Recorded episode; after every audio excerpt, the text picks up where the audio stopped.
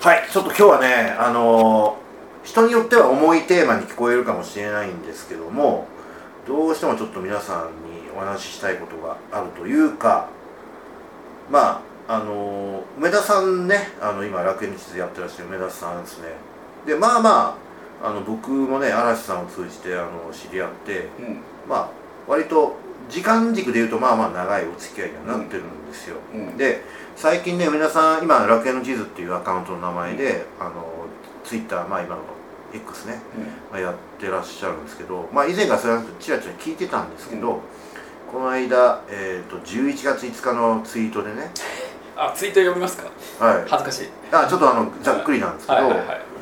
あの梅田さんが自分で書いてる内容はね、はまあ大まかに言うと、まあ、はい。ASD、うん。まあ、自閉症スペクトラムっていうね、で AD ADHD、うんまあ、多動症っていうんですかね。血管みたいなね。そうですよね、で傾向があっうんて、うんうん。であのそれに対して、うあの少しまあ治療というか。うん、うん。でなんでそれやってるかというと、うやっぱり社会性を身につけるためだよみたいなね、うんまあ、そういうポストをされてたんですよね、でこれを見て、まあ、前からちょっとそういう話聞いてたんで、うん。僕もちょっと個人的ないろいろあったんで、はい。まあ、皆さんに相談したりしてたんですよね、でその上でのこれ話なんですよ、であの僕もちょっとそういうことに興味を持ち出して改めてね、うん。いろいろこう自分なりに調べてみるとうん。思った以上にね、うん。あのそういうその悩みというかうん。まあちょっと生きづらさというかうん。苦しさを抱えてる人っていうのがうん。多いなっていう感じなんですよね、はい。で別に今日梅田さんこうやって話を2人でしてて、うん。答えを見つけるために話してるわけじゃなくて、うん。あのまあそういう人がもし聞いてる中でいたとしたら、決してその人たちだけのことではないんだよっていうことだけ伝えたいなと思ってるんですよね。で梅田さんっていうとまあ嵐さんの番組とかね、含めてまあいろんな話してるわけじゃないですか。はい。まあ楽しそうにやってるなっていうふうにしか見えないかもしれないけど、うん。まあ実はまあそれだけではなくて一応こうそういう自分なりにこう葛藤を抱えて、うん。まあそれをブレイクスルーするためにいろんなこと今やってるっていうのも言えると思うのでちょっとね、あのー答えは全然ないです、うん。今日の話は。だから興味ない人は全然聞かなくていいですよ、だけど、まあ、もしね万が一、あの自分自身の中にそういう葛藤を抱えたりする人がもしいたとしたら、うん。ちょっとこういう話を聞いてもらえると少しぐらいはね、あのちょっと気持ちが楽になるのかもしれないし、はい。ひょっとしたら、あのまあ、何かやってみようかなと思うかもしれないんで、なるほど。ちょっと今日それを思って皆さんにねはい。時間を取っていってくだはいさい、はい、よろしくお願いします、はい、NHK みたいな感じ？もう NHK ですよ。スモーキーは結構社会派のこと社会派です話をたまにしますんでね、ええ。1年に1回2回あるかどうかなんですけど、はい。はい。というわけでございましてスタジオ本編始まります、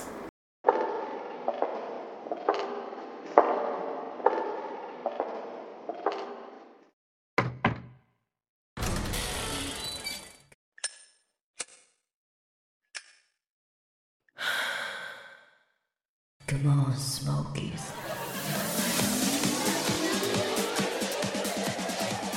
はい、というわけでございましてあのー梅田さんといえばね、うん。あのー、アレスさんがよく言う、まあ、忘れ物の帝王というはいはい異名もあって、まあ、僕も何回か現場現場を見たことがあるんですけど、はい。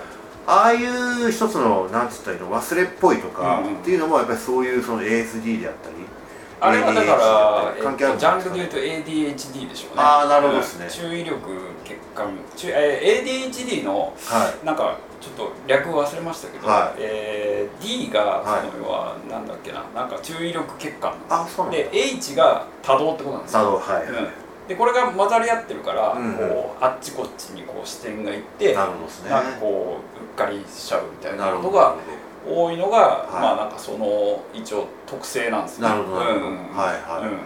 ただ反面ですよ、うん。そういった人たちまあ村田さんもひょっとしたらそういうキャラクターなのかもしれないけど、はい。こここ一番っていうかこれっていうところにすんごい集中力出すじゃないですか、はいはいはい。あの例えばあのうん。ミュージシャンとか、はい。実用家に結構多いタイプですよね、はいはい。例えばイーロン・マスクなんかまさにそうでしょああイーロン・マスクそうっぽいですね、はい、あとうん米津玄師まあ自分で公表してますよね、はいはいはい。なので、最近ね、はなんちょっとだけプラスのイメージも出てきたかな。い、なるほどなるほど、はい、いいことだと思いますよ。なんかあのギフテッドって言葉あるじゃないですか知ってます。あの、うん知能がすごく高いしね、うん。はいはい。であれもなんだろうその悪い言葉でもあるけどいい言葉でもあるっていうか、うん。なるほどでもさっきなんだっけえー、と10人に1人ぐらいいるみたいな話もしてたじゃないですか、えっ、と ASD の人ですね、はいはいはい。だから意外と,、えっとくだから僕らの時代でいうとクラス大体40人だったんで、はい。小学校ので40だと4人有計算ですそうよね3人から 4, 4人はいるんですよ。だから意外と身近にいたんですよ。結構いますよいないいるんですでまあ一般的にね、まあ、皆さんはそうかどうか別にして、はいまあちょっとこう勉強についてこれなかったりああるいは、まあ、運動が苦手だったりするはい。症状が出やすいとは言われてますよね、あでそう考えると確かに今40人クラスで、うん。まあ確かにそのうちのまあ45名ぐらいは、うん。まあ中学でもそうでしたけど、うんやっぱぱりどうにもならないぐらいの成績の人確かにいたかなとはうん。記憶ありますよね、なんか昭昭和の時代って結構その辺、うん。まあ雑といういやか雑だったですよ。雑だったですよ。雑でしたよ雑だった、うんだから誰もケアしなかった。今思うとあれはあそういう系の人なんだろうなってうん。なんかこう思い当たるところありますよね。そうなんですそうなん本当にそういう、うん。だから実際仕事をしだしてね、うんで結局やっぱり仕事していく上ではそのうん。効率を求めたりするわけじゃないですか、うん。そうですね。そうすると、はい。やっぱり一を言って10を知る人のやっぱりそれは楽っすよね、なるほど。ところがまあ、うん。そういう人たちってやっぱ一を言って一をも理解できないことも当然あるわけなんですよ、そうするともう今のもう本当に後悔してるんですけど、うん。やっぱりそういう人をねなんかこう、まあ、使えねえとかね、うん。なんかこううん。バタバタ切っていっうんたりとかした経験も僕もやっぱあるんですなるほよね、でも今はそれはその社会的にそういうのがどんどんどんどん認知されてきて、うん。僕も多少どあの勉強したりなんかして、うん今すっげえ後悔してるんですよね。あの、うんもう少しなんかやり方があったんじゃないかなとか。なんでかっていうとさっきも言いましたけど、ん。人口の割合に一定レベルでそういう、うん。まあ、性質の人が占めるわけじゃないですか、そうするとものすごくねビジネスライドの言い方する。その人たちも顧客になるわけですよ、うん。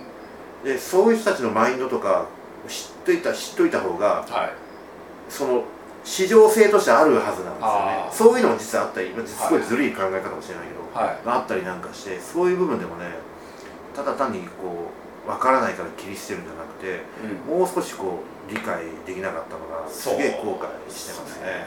うん。まあでもうんまあね難しいところですよね、うん。別にこのやっぱりそのなんだろうあの社、えーなんだろう。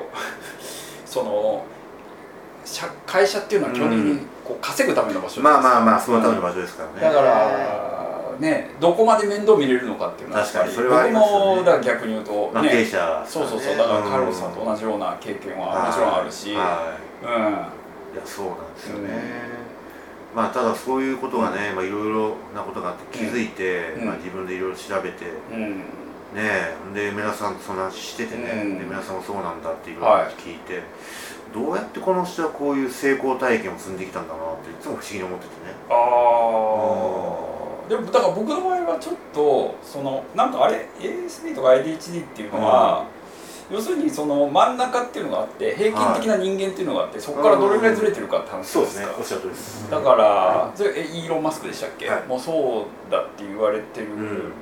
まあ明らかにそういう人っているじゃないですか。いますね。か歴史上の人でもなんかナポレもそうだったんだなって話なんですよね、うん。なんかあんまり寝なかったとかね。そう、ん。要するにバランスの悪い人ですね。うん。うん。スティーブ・ジョブズとかね。そう。スティーブ・ジョブズまああれはあの ADHD だった話ですね、まあだからそうですよね、うん。要は、えっと、人よりすごい優れてる人のパターンもあるわけじゃないですか。確かに。うん、だから一概に言えないですけど、まあ、僕の場合で言うと、えっとなんて言うんだろうな。こういいところと悪いところがあったんですよ、でそれはなんとなくうん生きてるとなんかこうだんだん気づいてくるじゃないですか、はいはいはい。あなんか人より計算が早いなとか。ああ、計算が早かったんですけどなるあとはなんかその本を読んでうん理解するのが意外と早いなとか、うん。お、で一方でできないこともはいはい。例えばボールをまっすぐ投げれなかったりとか、はいはいはいはいまあ、それは肉体的なことですけど、はい、思考的な部分でも、うん、なんだろう。うんなんだろうな。まあまあいろいろありました、うん。苦手なことは、うん例えば掃除の時間だけど僕が入ってるとこだけなんか綺麗になってない。な なるほどなるほど。はいはいはいはい。だアルバイトとかではすごいできないやつなんですよ。ああそういうことか。そうそうそう。なるほどなるほど。はいはいはいはい。だからそれこそカラオケボックスとかで働いてると思うんですけどあのーフリータイムが終わると一気に開くんですよね。で部屋をこう清掃するんですけど、えっと例えば2階3階4階がカラオケボックスだとして、うんうん。えスタッフが3人とうんそれぞれのフロアに割り当てうんて、僕が一番帰ってくるのが遅いんですよ。なるほど。仕事が遅いから、はいはいはい。でかつその僕の担当したフロアだけきちょっと汚いんですよね、なるほどね、うん。だからそういう能力が欠けてるんだなとか。なんか容量が悪いとか思わうれてる。ん。うん。だからそういうのはまあ昔なんとなくだんだん気づいていくじゃないですか、で自分が向いてるところに行こう行こうとした結果まあなんとなくうまくいったって感じそういうことなんだ、うん。でもそれを思えるってすごいですよね、そう。なかなかそういうのね思えないしそもそもそういう発想もないよね。そうっすか。うん、と思います。でいや僕ね今日何が一番聞きたかったという、うん。聞きたかったというと、うんまあ、結局ね世の中ってあの稼げさえすればうんまあまあどうにかなっちゃうと思ってるんです、ん。はい。つまり少々その、個性が強かろうが、まあぶっちゃけ体が弱かろうが、はい。その人が稼げるんであればあ稼げる稼ぐ力でカバーできますよねそのウィークポイントを。あなるほど。で上田さん見てるとそれすごい感じるんですよ。あこの人は素晴らしい本当に素晴らしいなと思うのは稼げるので、はい稼げる力があるので、はい。あとは何とでもなっちゃう部分が結構あるかまあ確かにそうですね。な、うん、でどうやって稼げるようになったかっていう部分。まあ言ってしまえばごめんなさい率直に言ってね、率直でその忘れ物も激しいしね、うん。うんその約束も忘れるかもしれないよね、で時間も、まあ、遅刻しがちかもしれない、はい。で前僕が上田さん聞いて話面白いなと思ったのは僕自分はその社会のそのルールとか、うん。うんその器の中に入ることができないのでうん。で自分でそのルールを作りましたと。故に会社を作りますっていうあことを言ってたでしょ。はいこれがねできる人ってね本当すごいなと思ってるんですよ。あでそれをね、あはい。まあ、故にその稼げるようになったって話だと思うんですけど、うんここに至るまでのプロセスっていろいろあったと思うんですね。そうっすうん。なぜそこまでいけたのか。でもまあ一番良かったのは、はえっ、とライターっていう仕事？多分ね僕思うに、はい。そのなんだっけ10人に1人だとするじゃないですか、はい。ライターはね相当多いと多いと思います。だからそのサラリーマンはひょっとしたら10人に1人もいないかもしれないですよね、なかなか、えー平均的なこうなんかこうあの強みが求められる。サよラリーマンそうですねうん。うだからん全部70点がいいとさ。うんだからそうなるとそうじゃない仕事っていうのはいはは比較的そういう人が多いんじゃないかな。いクリエイティブなうんクリエイティブな仕ね。事そうですよね。まあ一つは100で一つが0ぐらいの世界ですうん。ねそこでフックを作るみたいなそんな感じ。で僕の場合はうん。なんかねあの夜中ずっと起きちゃうんですよ。ああはいはいでひ昼過ぎまで寝てて、うん。でそれでできる仕事ってめちゃくちゃ限られてますよまあ作家とか そうまさにカラオケボックスで働いてたのは、はいはい。あの遅かったからなんですよ。ああなるほど。はいはいはいはいなるほでどアルバイトはあるけどもさすがにねずっと65歳までカラオケボックスで働くわけにいかないじゃないですか。でアルバイトは多分だからそういうのであの掃除が遅いとか、はいはい。まあ、向いてないんだなっていうのがあーまあ、なんとなく分かってきたんであでえっとまあたまたまそういうなんて言うんだろうなはい文章を書く仕事のーはい。最初はねあのプロの人がプロのライターさんがうんうん。こうなんかインタビューするじゃないですか。それ音声データがありますよね。その音声データをこう起こしてやる仕事だったんですけどそれがうん多分ねパソコン使える人が当時そんなにいなかった。ああ、ん。ですよそっかそっか。そうそうそうそう。で僕は一応なんかできたから、うん。うんそれでそう仕事をもらってそうすると時給とかじゃないじゃないですか、はいはいはい。まず、うん。何時間じゃなくて自分のペースでそうですね。うんうん。で1個起こしていくらもらはいはいうみたいな、はい。うんうん。でその時に家から出てないと思ったんですよ、ああなるほど。うん。家から出ずにお金がもはいらえる、はいはいすごいことだと思って。あそういう発想だったはい。あだから最初はそれからスタートですね。でライターやるんですけど、まあ、最初は食えなくてアルバイトとこうなんていう掛け持ったりとか、はいはいはなんか当時付き合ってた女の子にちょっとこう、なんかくすねる前にやってないけども まあ半分紐みたいちょっと援助してもらったりとかうん。なんだかんだでい生きてこれたんですけどそうですね。会社作ったきっかけうんはうん。多分そのライターとしてある程度こう働けるようになってもはい。全然貯金がたまらないしギリギリの生活だったんですよ。でこれはなんか何かが悪いからお何か改善しなきゃいけないんだなと思ってーそう思えるの？うん。きっかけあったんですか？何かを改善したいと思いやもう単純にしんどいと思って。ああなるほど。はい。そうですね。そこから抜けたい。うん、だから僕基本的にこうなんかしんどがりというか、うんあのー本当あの楽園の地図じゃないですけど、うんうんのんびりしてたいんですよ。頑張らないで済むんだったら頑張りたくないっていう。はい。そうですそうです。そう。だから会社を辞めて、はい。僕40ん？40歳ぐらいの時にフはい。ァイヤーみたいな感じで辞めたんですけどその時もみんなに「なんでだ?」って言われたんですけど、ああそれは言いますよね。うん僕からしたらそれこそ二十歳ぐらいの時に、はい。家から出たくないのに、うんうん。働きに行かざるを得なかったと。ああでその20年後にあのもう働きに行かなくても俺は食えるっていう状態になったんで戻っただけです。やっと来たんだって。そうそうそう。ごめんさ今の話聞いていいですか、うんその家から出たくなかったじゃないですか、うん。うんはい。どどういう気持ちだったんですか、ああそれは、うんうんえっとね家から出たくないって言うとちょっと引きこもりっぽいですけど。あじゃあそういう意味じゃないですよねじゃなくてそこは。えー遊びに行くのは好きだったんですけど、はいはい。なんかその働きに行くっていうと基本的にそのバイト先で一番できないやつなんですよ、なるほどですね、うん。でずっとできないやつでいるの嫌じゃないですか。あそれはみんな嫌ですよね、うんうん。だから嫌だなと思ってたけども、うん。まあそのね当時ちょっと早めに一人暮らしとかしてたんで、うん家賃も払わなきゃはいいけないし、はいはいはい。もう経済のねこの仕組みをねこう最底辺としてこう頑張ってたわけです。よ、そっか。うん、でもやむにやむを得ず。そうですね、うん、でそこからまあライターっていうまあ転職ですよね。まあまあまあだと嬉しいですけど。そこにはい。ぶつかって出会って、そこからまあ身を立てようと思って、はい。でまあもちろんその、うん。なかなかお金になる仕事のないっていうのがあったんですかね、でまあ仕事まあ金銭的に苦労したと、まあまあまあ確かにそうですね。ね。はい。でそれでまただとは言うんですけど、うん。僕26の時に会社作ったんで、はいはい。多分恵まれてあますね。早いっすよね。うん、だからお金なかったなかったっていう記憶すごいあるんですけど、うんうん実は年数でいうとそんなに苦労してる年数は。56年ぐらい？そうそうなりますね。今二十歳ぐらいの話だったんですか、うん。で26年もうん、うん会社作ったってうん56早いですよね。年56年ぐらいだよね、めちゃめちゃ早い、めちゃめちゃ早いですね。うん。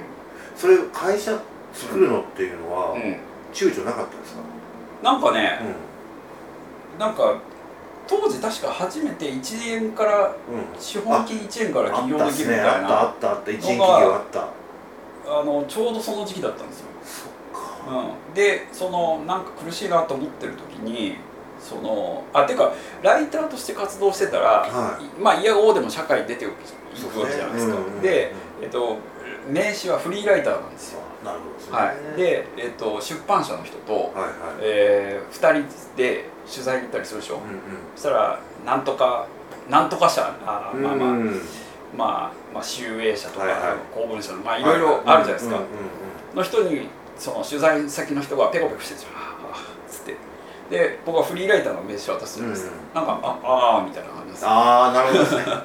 だからこのやっぱ肩書きの力大きいなと思って。ああ肌身に感じちゃうんですね。うん、だから肩書きを手に入れるうんうん。最短が社長だと思って、そうか、うん、1円でできるならと思って。そっから始まったんだ。そうそうそう。はああすごいっすね。実際やってみてどうでした、そのとはいえ経営者になったわけで、はいはい。まあ最初はね一人だけだとしても、いずれ、いはい。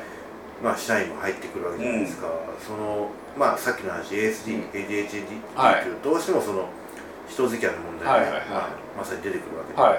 そこはどうでした？長い間社長やえっ、とね実は最初はうまくいったんですよ、ね、あ本当？はい。なんかねだからそうやって僕が始めて、うんうん。えーでまあフリーフリーだった仕事をそのままこう会社として受けるようになったぐらいからスタートしたんで、え仕事は最初からあったんですね割と。そうですね、うんうん。そのフリーランスの時代に割とあるけどもその、えー金銭的な余裕はないと、そっか。うあのねごめんなさいね。話戻しちゃってあれなんだけど、ん、はい。そもそも論で言うと、うん。フリーランスのうまあ二十歳そこそこのはい。若いあんちゃんにんはい。仕事が来るっていうのもなかなかなもんじゃないですか。うんでもなんかこれは何なんですかね？当時の出版業界って割となんかそう、はなんだろう。なんか意外とどうにかなったんですよ、ね、あう。うん、あでもあれかもしれない、はい。あのちょうど出版不況っていうかああはいはいはいあの出版社にお金がなくなってくる頃なんでよ。ですすね。でどうつまり上のキャリアのうん上のおじさんたちが儲からんわっつってやめてうんあやめああ、でそこに多分多分今思うとそういうことかな。書き手が必要だからスポーンとはまったっていう、そうですね。で僕はまや、安くてもやるじゃないですあそうか安く使える若い人がここにいるよと、そうっす。そうっす。はで体力もあるから数こなせるよと、い。はそんな感じですか？あいなんかねラーメンのしラーメンをね1日3杯食うみたいな仕事だったんですよ。まあでもしょうがないですよね。ラーメン特集だとうん。ラーメンいっぱい食わないといけない確しかに確かに確いやかに。やっぱそれは40代にできない仕事なんでやっぱ若くないとね若い人しかでき回せない仕事っていうのがやっぱあるにはあるんで。ね、うん。まあそこからまあ会社作りましたけど、でまあさっきの話ですね、そのはいどうしてもマネージメントってついて回るんですけど、そう最初そのは辺なんか僕もプレイヤーじゃないですか。で要はうん集まる人も、うんまあ、こういう言い方なんですけどそうろくな人集まんないんですよ、うんうん。まあまあまあ、うん。そうかもしなんかベンベンチャーっていうほど。でもない、うんうん。まあまあなんか本当急にできた会社に来てくれる人って限られてまあまあそうですよね、うん。まあそこはしょうがないですね、だからどっちかっていうとで、はい。会社の人数も多分45人ぐらいからスタートしたんで、うんうんうんあうんまあ最初1人か1人だけど1年、はい。2年で45人までがいったんで。なかなかですね。そうですね。でもまだ社会厚生年金が払えないとか言ってましたよ。ああ本当。うん。そのぐらいでした。うん。うん十何手取り17万出せたはいらいいはいはいなぐらい。の、そんな時期ででででも5人ぐらいって本当だからバンドみたいな感じ。ああはいはい、なるほどですね。はいバンドメンバーって45人でしょ？なるほど。あ 5, 5人が最強。5人論ですよ。5人最強論僕は、だからなんかどうにかなったんですよ。うん。うんなるほどね、だからススマップのリ、まあ、ジャニーズのリーダーってはいはい。大体5人組で、そう多いっすよね。でリーダーは別にそんな社長じゃないじゃないですかリーダーって。確かに。だからあんな感じですよね。なるほどなるほど。なんか一応リーダーって言われたら「はい」って言うはいはいはいはいはい。けどなんとなく周りでやってるみたいな。うん。そっかそっか。うん。でそこからほら会社としてそしあの軌道に乗せないと、当然ファイヤーできるまで、はいはいはい。ね、金もはい。集まってこないわけであって、はい。そうするとやっぱりその対外的にもいろんなことやらなきゃいけないですよね、そうっすその辺はどうでした？ねでもなんかそれではちょっと自分に時間ができたいので、その客観的に見て、うんうん。じゃあちょっとなんかその単単価のいい仕事はどこにあるんだろうとか、どういう業界がいいのかなとか、まあ、そういうふうにやっていってい、はあのまあだんだんこう回っていった感じですね。い、でもそこにやっぱり稼ぐ能力があったってことですよね、そうだって畑を間違っちゃったらうん取れるもん取れないじゃないですか、確かに潰すなんかね会社ってもう3年で半分潰れるとか言いますんでそうそうそうう。ん。で10年経ったらもう9割ないっていうセオリーですようんね、だからもう大体みんな畑間違ってると思うんですよ、うんうんだって耕し耕してもだって芽も出てこないと耕してもしょうがないじゃないですか、であなたの場合はまさに今言ったその畑を見つけていったわけですよね、うんでそこで耕したら必ず作物が取れるところを見つけて積み上げていったわけでしょ、うんだからそこはやっぱり詳細があったってことなんですか、そうですね、なんかでも意外とみ人間ってうん、見積もれないですよね。どうどういうこあ要するにえー、なんか仕事受けますよね、はい。クリエイティブな仕事を。とはい。でこれはいくらですかって言われたら、うんうん。みんなわかんないです。わかん意外と、うんうん。でもそのさっきの,、はい。あの子供の頃計算がすごい得意だったって話がああなるほど。じゃないですか。そうかそうか。多分その能力が生きてパパッといっちゃうんだ。これは、えー、と人間2人が4日かかるなとか、はいはいで 2×4 で8でとか言ってで、えー、と人力で考えるとこのぐらいでみたいな。うんまあその場である意味予算の枠取れる能力があったってことですね。そうっすね。確かにそういう人少ないですよクリエイターで。いや多分そういう人はいっぱいいるんですけど。いやいないっすよそんなに。あぱあいプロデューサーがいるんですよ。あだってクリエイターでしょ？あはいはい。でクリエイターとプロデューサー違うんで、うん。でクリエイターはねそういう計算基本に金の計算できない人多いですよ。ああそうなんかねそうクリエイターにはいない、うん。だから僕がたまたまそういうタイプだったからそういうことか、うとはいえですよ、当然クライアントとの人間関係付き合はいあるはい。そこありますよね。ですよね。その辺どうでしそこはねた、、はうん、多分ねそのあたりが多分、い、うんうん、僕の会社がその上場までいかなかったかっていう理由というあかあそう、うんでまずその5人ぐらいでバンドメンバーぐらいだって言ってたでしょ、はいはい。でで自分もプレイえプレイングマネージャーみたいな感じでやってるうちは問題なかったんですよ。なるところがちょっとこう軌道に乗ってきて、ええ。そこに新しい社員が来るじゃないですか、ほどはいはい。でこの人はバンドに参加するっていうよりかは、うん就職するあ感じで入ってくるじゃないですか。ん。そうですねえ新人で入ってきましたけど、はいはいはい。何すればいいですかっていうところからスタートするじゃないですか。だからね。その例えば僕が社長だったら、うんうん社長っていうか当時は、まあ、5人ぐらいの会社だったら僕は、えー社長であり、はい。その上司ですよね、はいはいはい。で上司に求めるものを求めてくるじゃないですか、うんうんすね。うん。だからそこでうん。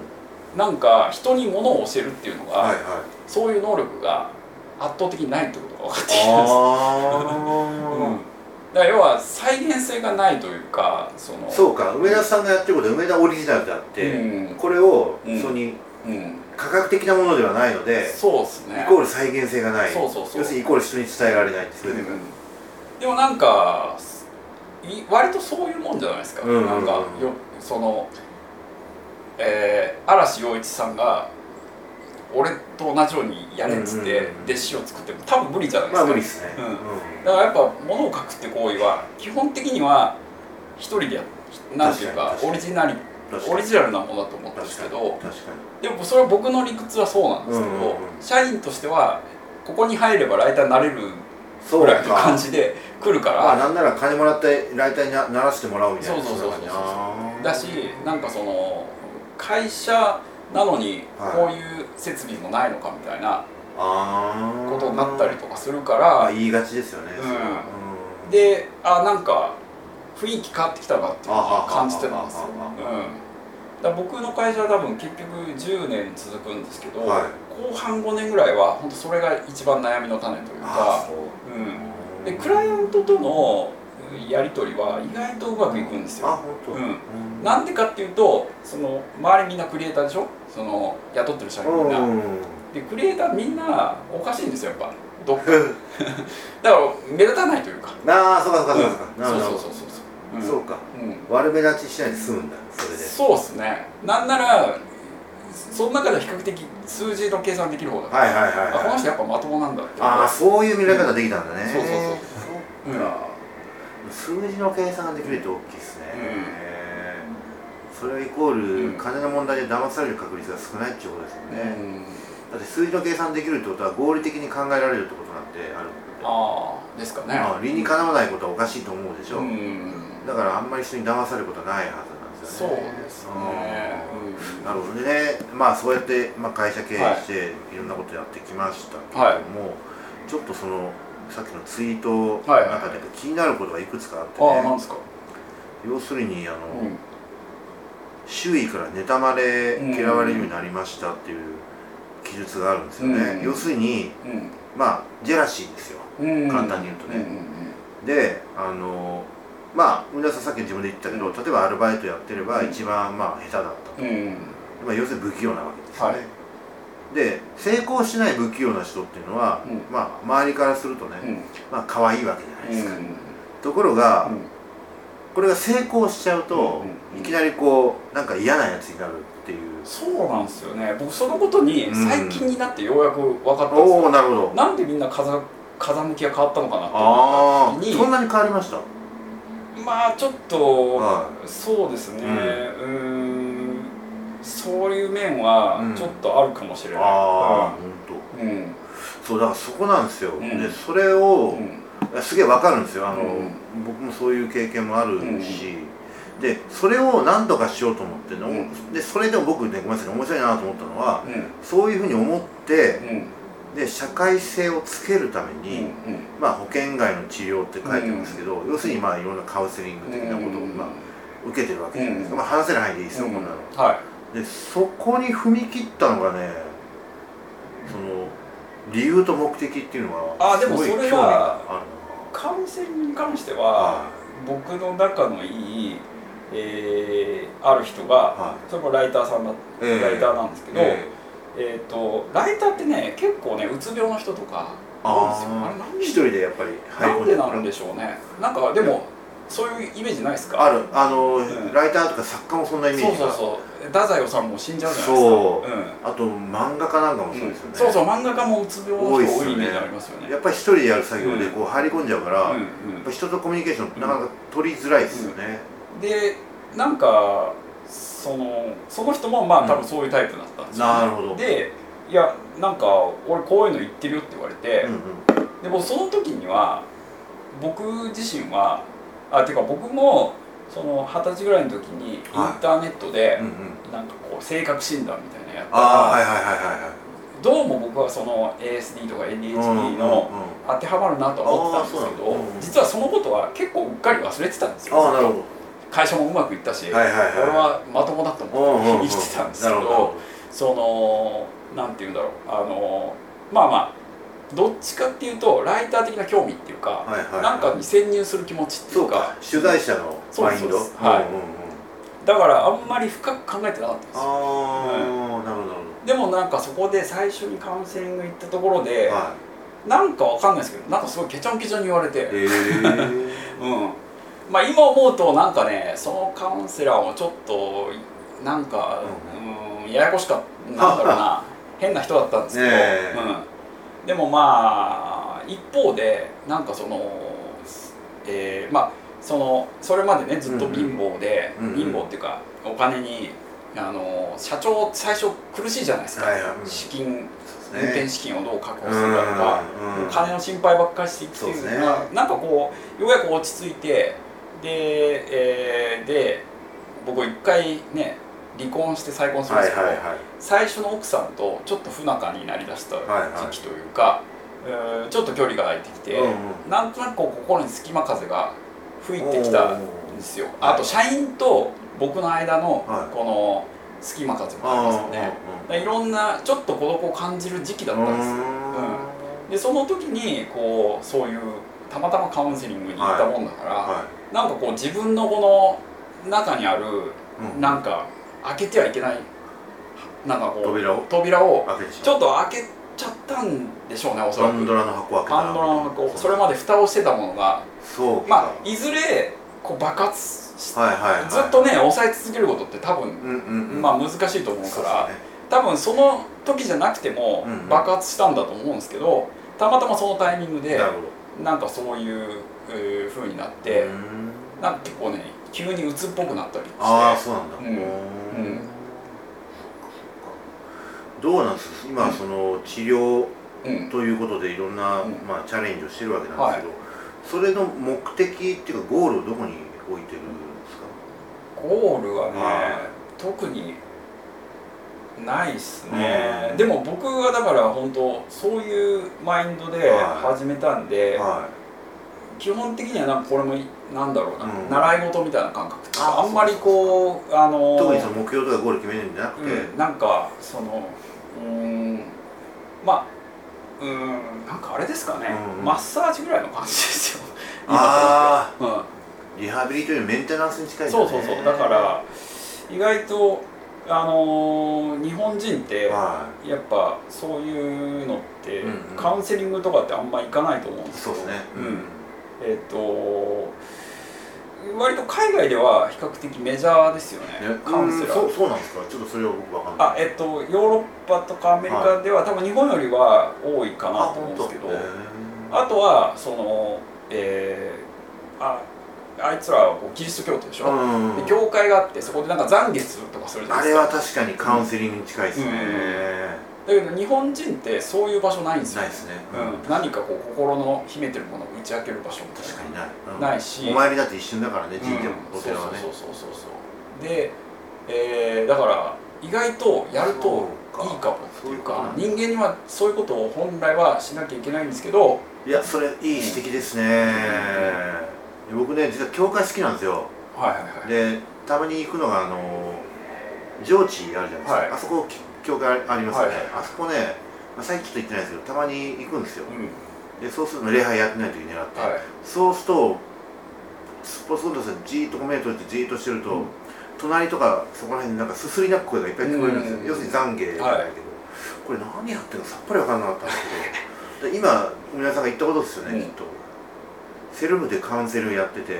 ああそうですね。多分ね。それで自分のなんかこう残業して涙を流してそれでマインドをリセットするそういうことなんですよね、あとはなんかそう解放する場所っていうか。そっか。ああだから逆に言うと日本にすごく多くてはい。海外に少ないのが、僕キャバクラとかホストとかだと思うんですよ、確かに。うん、であの家出少女ホストにハマるでしょ。そうですね。あの東横はいはい。のキッズね。キッズたちが。うん。であれも一種のカウンセリングなんですよ多分ね。そういうことか、うん。だからいやその最近のホストたちはもう別にその丁重にもてなさないで、うんどっちかというとオラオラでいくってそれっす なんかまあまあなあれはちょっとまた別の世界ですけど、まうのかなうん、だから僕は思うにそういうのにハマるぐらいだったらカウンセリングやった方がいいんじゃない？そっかそっかと思いますそっか、うん、その通りですね、うん。なるほど。そういうことなんだ、うんいやーなかなかちょっと済まされる話ですでも本当僕もこうやってなんか結構割と明けっぴろげに話すようになりましたけど、多分公表するみたいなの決めたわけじゃないですけど、うん。ここ23年ぐらいですね。やっぱだから会社辞めてからですね、あ本当、うん。社長がそういうこと言い出すとやっぱこ怖いでしょ、うんまあちょっと不安になる社員いるかもしれないよね。この人の下でいいんだろうかっていうのがあるんで、まあないとは言えないよね。社長時代はこういうこと言えなかったですそっねかあとはその会社員時代も言えないでしょ、はいやっぱ、はいはい。はいあの出世に響いたりするでしょ。それはね、ん。あるんですよね、うん。まあ出世そう。うん。あと学校もねこれ同じですね、だから僕は逆に言うと珍しく言えるポジションに今初めているから。確かに。だある意味そういう意味では本当になんか僕みたいな人がこう言うことで、うん。なんかね。そうなんです。よ、うん。そのために今実は今日お願いしてあ話をしてもらったんですよ。ね、うん。要するにあんただけじゃないよって話なんです、でなんでこういうこと僕も興味持つようになったかというと、はい。まあ別にあの皆さんの言葉を借りるわけじゃないんですけど僕の息子がそうなんですよ。あそうなんですね。ASD なんですよ、で不登校で、うん。で、まあ、学校行かないわけじゃないですか、うん。で別に学校行かないのは別にどうでもいいんですよねはっきり言って、だけど明らかにそれ以外に何か問題というかうん。やっぱあっうんたんじゃないかなと思って、うん。それでまあ今のね最近の学校ってね昔と違って手厚いんですよ。あなのでなんか特別支援クラスとかね、うん。まあ、いろいろあるんですよあね、でただそれをそのその場に身を置かせるためには、うん。そのカウンセリングというか、はそういうお医者さんの診断書がいるんですよね。いなるほど。でそのために診断を受けさせたんですよ、そうしたら診断結果が ASD っていう答えが返ってきたんですよ、はいはいはい。で ASD も全く知らなかったから、はでいろいろ自分で調べていくと、まあ要するに、まあ、自閉スペクトラム症いってね、はい。まあ、昔から多動症とか ADHD とか、まあ、みんな総称してそういう、で ASD のその,、その症状はこういうものがあってみたいな、まあそれが一つありますよと。はい。であと IQ テストも受けるんですねその過程の中で。で IQ テストも僕全く理解しなかったんですけど、はい。まあす要するにその、まあ、高 IQ ね、まあ、うん。120とか、はい。人たちの、まあ、さっきのあのあれギフテッドみたいなことはある程度分かったんですけどそれよりもやっぱりびっくりしたのが境界知能っていうのがあって、はいはえーっと要するに知的障害って言われてる人は IQ が70以下でしたっけ、うん。なるほど80以下かな、はいなんかそんなもんなんですよ、うん。で問題は、えーっと80からうん。平均ってのは大体100ぐらいじゃないですか、100はい。ごめんなさい。70かもしれない。70から100かもしれない、うん。要するにその間の知能、知能指数の人ってグレーゾーン境界知能と呼ばれてて、はいで要するにね今の多分あなたの周りにいるかもしれない。皆さんの周りにいるかもしれない、うん。あこいつとろいなとか、うん。なんかいうふうに感じる人いるかもしれないですよね、で僕もいたんですよ周りで。で、うん。そういう人に僕に対してすっげえ冷たい態度を取ったり、まあ、さっきも言ったけど仕事上で一緒になったからうん。切ってみたりとかしてたんですけど、うん。多分そういう人ってそれそういう境界知能だったりしたはずなんですよ、うん。でさっきも言ったけどびっくりするぐらいその人たちの割合って多いんですよ。ね、うん。で多いってことはそれなりのまあ言ってしまえばその付き合い本来すべきじゃないですか、うんうんね、マイノリティなんですけどでもマイマイマイマイノリティでも別にその人に何かその負があってやってる、うん。そういうふうになやってるわけじゃないから、うん。で改めて自分の息子がそういう、ん。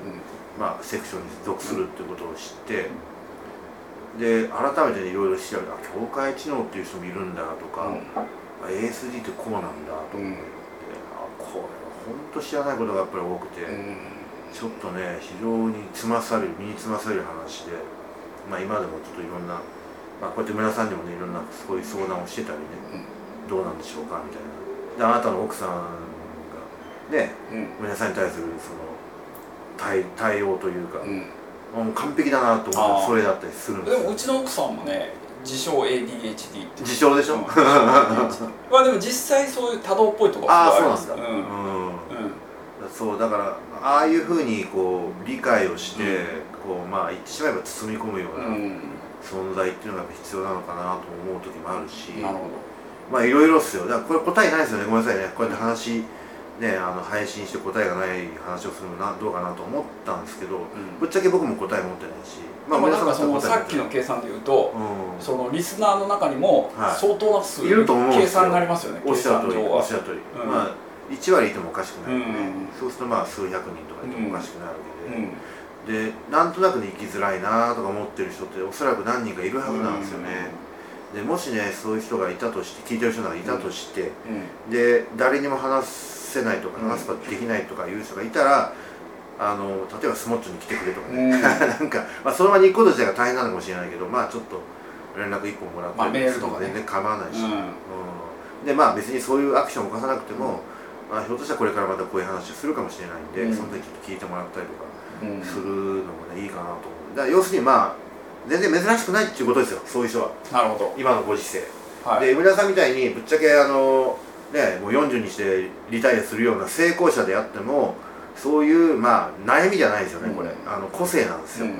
そういう個性を持ってで社会の中でまあいろいろもがいてる人もいてで改めてそこをまあうまくやろうとして、まあ、そういうカウンセリング治療とかね、うん。受けてる人もいっぱいいるので、うん。うんえー、と本当にあなただけじゃないっていうことなんですよね、で本当にあのうまくいいってるように見えてもそういう人の中にいるので、うん。全然珍しいことはないですよ。うん。特別じゃない。だけど数としては少ないかもしれないですね、うんそうですうん。ねでも全然おかしなことじゃないんでね、本当にあの個性で言うとまあ僕なんか背が高いですけどぶっちゃけ僕の身長って身長181なんですけど、うん。うん日本人の中ではテンパはないと思いますよきっと。えだから要するにさっきの言ったその、ーうん ASD の人よりも少ないぐらいですよ。確かに。ある意味奇形ですよね。まあそうなりまあますそういう考えもできるじゃないですか、うん。例えばね人と違うという意味では。だから別に、人と違うのは別におかしいことでも全然変なことでもないので別にそこは気にしなくてもいいんじゃないかなと思うしただあのこの日本社会っていうのはどうしても同調性とか、うん。そのでもね意外とは